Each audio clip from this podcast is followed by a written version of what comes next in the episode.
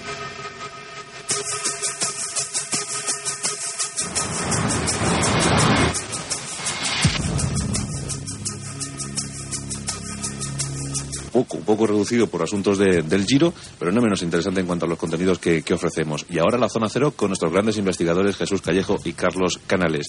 Hoy estamos hablando de programas de, de leyenda. Carlos, ¿qué tal? Buenas tardes. Hola, buenas tardes. Hola, ¿qué tal Jesús? Hola, Juan Antonio. Bueno, ya habéis eh, visto con Sebastián Álvaro, hemos hablado de, Perfecto. de lo del Polo Norte. Nos encanta que diga lo mismo. No sé qué Que me ha llegado, de verdad. ¿Eh? He estado identificando bastantes cosas. Si se acordarán todos los oyentes, que la semana pasada estuvimos hablando de Ver, también de Piri, y también dijimos que lógicamente parece que no habían llegado a los sitios que ellos decían que habían llegado. Por lo tanto, además de grandes exploradores, eran grandes mentirosos. ¿Eh? O sea que nuestras hipótesis coinciden con las Sí, de los sí. grandes aventureros españoles. Pues, contentos y satisfechos, vamos a ver. Parece que vamos en el mismo camino. Bueno, haced el favor, eh, Jesús felicita a todos los Isidros ahora mismo, que es San Isidro, y, y debemos estar a bien con, con todo el mundo. Yo creo que sí, además es el patrón de Madrid y por lo tanto yo creo que habría que recordar y es casi obligado por la gran figura de San Isidro, ¿no? Estamos al 15 de mayo y San Isidro, además de santo, pues fue un personaje bastante curioso, sorprendente e insólito para su época. Estamos hablando del siglo XII y recordemos que vivió hasta los 80 años, no más, incluso algunas veces dicen que cerca de los 90 y medía un 80 de estatura en un país casi de enanos y más eh, de enanos medievales ibéricos como era en aquella época, pues desde luego lo del santo No sigas eh, por ese surco, Jesús. tenía, tenía- tenía su mérito y aparte porque Se estuvo- encaminaba a los duendes peligrosamente. Sí, es cierto. eh, yo llamaba mucho la atención físicamente y bueno, y ahí está su cuerpo, iba a decir incorrupto, ya prácticamente no está incorrupto, está bastante deteriorado, pero bueno, ahí está un poco para atestiguarlo, ¿no? Y además, por otra parte, a pesar de que es el santo oficial de, de Madrid, pues eh, lo fue de milagro, ¿no? Porque hasta el año 1619 prácticamente estuvo prohibido por la Iglesia Católica y su recuerdo podría servir casi casi para que alguien le, ejecutaran ¿no? en, la, en la Inquisición porque tenía unas raíces y unos orígenes pues bastante sospechosos, muy vinculados con los templarios. Y ya digo, hasta bien entrado el siglo XVII no se le consideró santo y mucho menos el patrón de Madrid. O sea que tuvo unos avatares bastante curiosos. Orígenes templarios, Carlos, pero no era agricultor y, sí, y en pero- contacto con los ángeles, eso sí. Sí, es verdad. Efectivamente, como ha dicho Jesús, entre 1570 y 1619 no solamente no había sido un reconocido como santo por la Iglesia Católica, sino que eh, su culto estuvo expresamente prohibido en Madrid. Y en 1570 hacía solamente cinco años que Madrid era capital del reino. Y, además de estar perseguido y prohibido, se condenaba con pena de cárcel y persecución por la Inquisición el culto a San Isidro. Lo que ha comentado Jesús de los templarios es curioso en el caso de San Isidro y más aún en el de su hijo Jan. El hijo de San Isidro, que eh, por lo que es documentalmente podría prácticamente tener tantos méritos como él para ser santo, nunca fue reconocido como tal. Sin embargo, hay una calle en Madrid, muy cerca de, de San Isidro, que se llama calle de San Illán. Y hay un pueblo de Toledo que todavía le venera como santo, lo cual no deja de ser curioso y contradictorio. Él sí que tuvo, sin duda alguna, contacto con el temple. Pero la relación más curiosa, porque es una re- relación totalmente legendaria, no está aprobada por la historia, entre San Isidro y su leyenda y los templarios, es el famoso incidente que Jesús conoce muy bien, porque refleja estupendamente en su libro Madrid Insólito, de la batalla de las Navas de Tolosa y la aparición milagrosa del pastor, que al gran maestre del orden del temple en Castilla, y al rey Alfonso, les indica cuál es el camino que tienen que tomar sus tropas para encontrar agua y de esa manera, descansadas, sorprender a los almohades a la jornada siguiente. Y así que, sí, sí, sí, hay un extraño misterio. Pero me estás diciendo que Jesús tiene un libro escrito llamado Madrid Insólito. Estupendo. ¿Pero qué me estás contando, Carlos? Pero si yo esto no lo sabía. Qué cosas. Y, y- y en ese libro hay capítulos incluso dedicados a no sé qué programa. Eh, sí, habla, habla, habla de unos, unos- unas luces en la silla del sí, a Onda Cero, a Antonio Cebrián. eh, eh, Fuera broma, la verdad es que es un libro muy, muy, muy interesante, no porque hable de, de nuestra famosa alerta OVNI del 5J, sino porque recoge capítulos muy interesantes sobre la historia misteriosa de, de Madrid. Imagino que, te, que disfrutaste, ¿no?, escribiendo ese libro. Disfruté, disfruté, sí. La verdad es que tenía ganas el libro, se dieron todas las eh, conjunciones planetarias para que se escribiera ese libro en el momento adecuado. La verdad es que tenía muchísimas cosas anotadas en mi cuaderno de bitácora. ¿Tú eres madrileño? No, no soy madrileño, soy de ¿Tú- León. ¿Tú eres madrileño, Carlos? Eh, sí, yo he nacido, pero vamos, un- como buen madrileño, mi, mi sangre y mis orígenes no son de aquí. Ah, pues está muy bien. Esta, esta tertulia de madrileños por excelencia. Pues yo soy de Albacete. quién es realmente madrileño. Sí, sí. Fíjate, ya que estamos un poco dedicando el programa hoy a los misterios de Madrid, si quieres te cuento como anécdota para que veas que muchos de los símbolos eh, más emblemáticos de Madrid pues eh, no tienen un origen madrileño. Por ejemplo, cuando se habla de las Cibeles, eh, todos los oyentes sabrán que estamos hablando de una diosa frigia, es decir, una localidad del centro de Asia Menor dedicada a la fertilidad. Era la gran diosa madre de la fertilidad por muchas de las culturas. ¿no?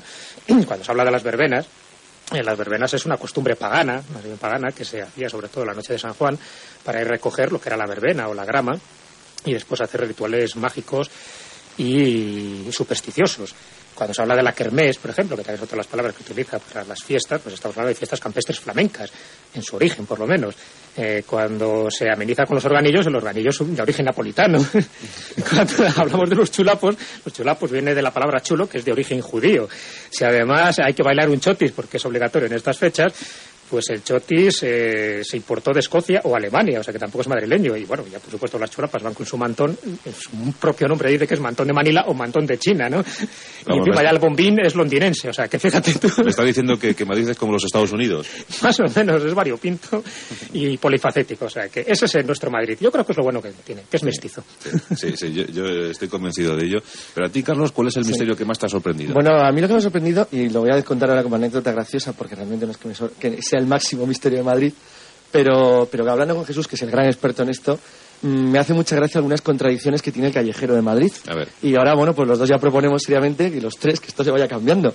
Por ejemplo, deja de tener gracia que Luis de Góngora, el gran enemigo de Quevedo, haya vivido toda su vida en la calle Quevedo, actualmente en Madrid.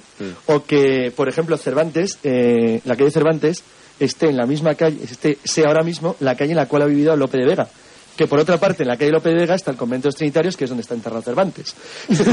la verdad es que habría que ir ajustando estas contradicciones porque podemos llegar a extremos eh, curiosísimos, como por ejemplo podemos ahora, si quieres Jesús, puede comentaros un poquito las contradicciones que hay, por ejemplo, con la famosa búsqueda del cuerpo de, de, Velázquez con motivo del centenario de su muerte en la Plaza de Ramales. Sí, es una pregunta muy... Efectivamente, ¿estamos buscando bien, Jesús? Sí, estamos buscando bien, es verdad. sí, ahí se sabía ya que estaba el cuerpo de, de Diego Velázquez pues hace tiempo. Lo que pasa es que eh, José I pues no le interesaba que estuviera la iglesia de San Juan, que estaba ahí en los lugares más céntricos de Madrid, quería despejar aquello, entonces mandó derribar esta iglesia pues de una forma precipitada y se sabe que los cimientos pues ahí quedaron, ¿no? y sobre todo con las criptas. y en una de esas criptas estaba enterrado Velázquez. Pasa que su cuerpo sabía que estaba ahí, desapareció un poco su, su rastro de hecho, en uno de los capítulos que dedico al libro, pues, eh, intento hacer un pequeño juego de palabras y lo titulo Tras el rastro de los restos, porque no solo está en paradero desconocido Diego Velázquez en Madrid, sino que parece que hay cierta tendencia en Madrid para, hacer desaparecer los cuerpos de sus hijos ilustres, ¿no?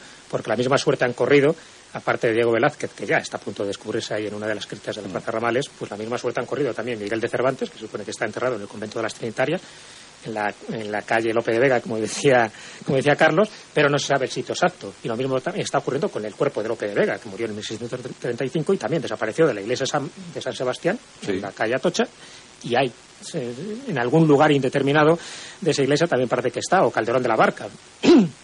que hay una placa en la parroquia de Nuestra Señora de los Dolores, en la calle San Bernardo, donde también se dice que ahí estuvo el cuerpo, pero tampoco se sabe dónde puede estar, ¿no?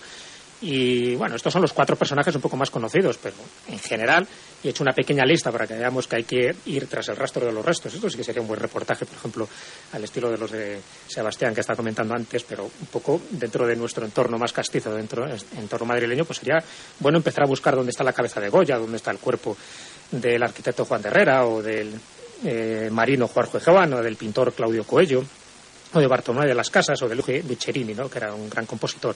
todos estos personajes están en algún lugar enterrado de Madrid. Se sabe más o menos el sitio, de hecho de Luigi Boccherini pues se sabe que se le enterró en un convento situado junto a la Basílica de San Francisco el Grande, que ahora es un solar y ahora es donde quieren construir el arzobispado pues unas oficinas suyas, ¿no? Pero antes hay que levantar el suelo y antes hay que rescatar una serie de cuerpos como este, el de Luigi Boccherini, que sería una pena que se perdiera en un rosario. Iba, iba a contar una anécdota muy rápida. Qué, cantidad de cuerpos por descubrir, ¿eh? están todos, además lo gracioso es que casi todos estaban en un sitio localizable y claro y por, por motivos, bueno, Jesús acaba de citar uno que iba a contar la anécdota. Se llama exceso de patrimonio. ¿eh? Sí, ¿no? Que, es, que iban desapareciendo, porque por ejemplo es verdad, el de, el de López de Vega se sabía dónde estaba. Estaba en la calle Atocha también, pero desapareció entre 1654 y 1658, no sabe exactamente cuándo. Iba a contar como anécdota de lo de Velázquez, que la desaparición de Velázquez eh, se debió a un intento de mejor urbanística de, de, José Bonaparte, pero que tuvo la mala suerte que al ir convirtiendo plazas para ir despejando un poco el caos madrileño, que no tuvo tiempo. Lo único que consiguió fue un bote, Pepe Plazuelas, que era como le llamaban los madrileños durante la ocupación francesa. No era mal rey, ¿eh? No le dejaron tampoco, o sea, que no Claro. sabemos. Pero bueno, lo único que consiguió fueron motes, que hacía plazas, plazuelas. Era astemio y le llamaban Pepe Botella. El pobre no tuvo mucho éxito. Y encima ahora les está haciendo a todos buscar el cuerpo de Lope de Vega por haber hecho una plaza. Uy, de Lope de Vega, perdón. De Blázquez por haber hecho una plaza. Bueno, contando ya anécdotas, iba a contar una que no me resisto a contar, que Jesús cita, que me parece absolutamente genial para los que crean en la numerología, porque me pareció divertidísima. Hay un milagro, un milagro de una virgen, Madrid, de una virgen que, a la que se da culto en Madrid, una virgen negra, que eh, salvó la vida de una reina de España, a Isabel II. Isabel II fue un día... eh, Esas cosas ocurrían con mucha frecuencia. Sí, bueno, era habitual. Entonces, bueno, pues fue apuñalada, eh, bueno, fue, fue apuñalada de verdad allí, Sí. en plena iglesia, y sobrevivió. Pero lo gracioso es que, aunque esto había ocurrido el 12 de febrero de 1852, una revista, un periódico de la época, publicó una casualidad, eh, es una casualidad, de lo que había en torno al intento de asesinato de la reina. Y lo leo porque es absolutamente curioso. En la segunda parte de este siglo, año segundo, cual es el presente, 1852, en el mes de febrero, que es el segundo del año, en el segundo día del mes, en la segunda parte del día y en su segunda hora, su majestad, doña Isabel II, de 22 años de edad, al prestar a su segunda hija el templo de Dios y cuando pasaba a dirigirse al segundo templo, fue acometida por un asesino que vivía en la calle del Arco del Triunfo, número uno, cuartos dos. Todo lleno de doses. Doce doses. Para los que crean la numerología y los milagros, es un caso perfecto. 12 doses. Doce doses. Y siete estrellas tiene nuestra bandera, ¿no? Siete estrellas, sí. ¿Eso también tiene misterio o, o nada? Bueno, Hay no dudas, tanto. hay Parece que dudas. fue una propuesta que hizo Santiago Amón, que ya sabes Sí. que después murió trágicamente. Sí. Y bueno, eh, tenía muchos orígenes. Uno de ellos, de los que, de los que se supone, de las tres o cuatro teorías que se esbozaron, ¿no? Pues era un poco pues en relación a los siete montes que supone que se ro- que rodeaba Madrid, un poco pues en emulación con, la- con algunas Roma. grandes ciudades como Roma y tal, ¿no? Pues aquí también se dijo eso, ¿no? Y después también hay una, una especie de interpretación astronómica, pero muy forzada y que tampoco viene un poco al caso. Yo creo que fue por una cuestión más bien estética, basándose ligeramente un poco pues, Sí, en, en porque algunas leyendas. decir una cosa, las estrellas, como todos los madrileños saben, las estrellas de su escudo son estrellas de seis puntas, no de, no de cinco. Mm.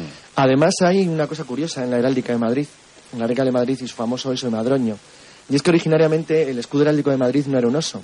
La razón del oso parece ser que era, que era una zona de caza, sobre todo los reyes de Castilla apreciaban mucho el Alcázar Real de Madrid porque una, los bosques que hoy rodean todavía Madrid, sigue siendo la segunda ciudad más arbo- con más árboles del mundo, después de Guayaquil, eh, colocaron o se hizo que entrara el oso en el escudo por simbología con la proximidad de osos en las zonas de caza. Pero el escudo originario de Madrid tenía un elemento que en la heráldica española es francamente escaso, y era un grifo, una especie de dragón alado. Y el grifo se mantuvo como escudo de Madrid al menos hasta el siglo XII.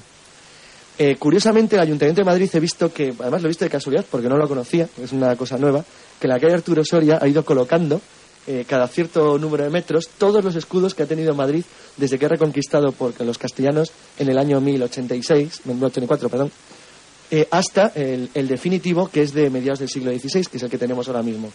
Y ahí se ve muy bien la evolución que ha ido teniendo la heráldica madrileña, incluyendo la forma y diseño de las, de las estrellas que van en el canto, con el, el- cambio del grifo por el oso, que es muy interesante.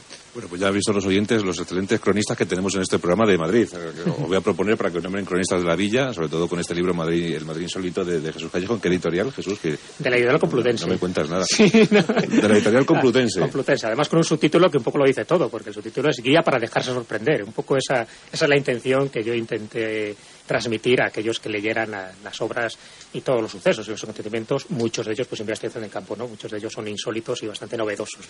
La Complutense que tiene un chollo con estos señores, porque es que, claro, los libros que más venden son los de estos señores. está, está muy bueno. Vamos con la página. Con esa Bueno, página. vamos a dar, yo voy a dar una página de Madrid que incorpora mitos, leyendas y tradiciones Mm. con las tres W, fbj.com, barra eden, barra junio, barra sol, guion bajo ley, punto htm. Bien. ¿Y la tuya, Jesús? Y una, pues donde se habla un poco de la historia de Madrid y de San Isidro, como no, y de costumbres y tradiciones madrileñas, que es las tres www.ciudadfutura, todo junto, punto com barra Madrid. Mm. Pues esas direcciones están en control a vuestra entera disposición por si las necesitáis. Don Jesús Callejo, don Carlos Canales, muchas gracias. Hasta el próximo sábado. Hasta el próximo sábado. Y a, a comer unos bartolillos, ¿no? Venga, como tiene que ser. Unos barquillos y con esos eh, bombines chulapones.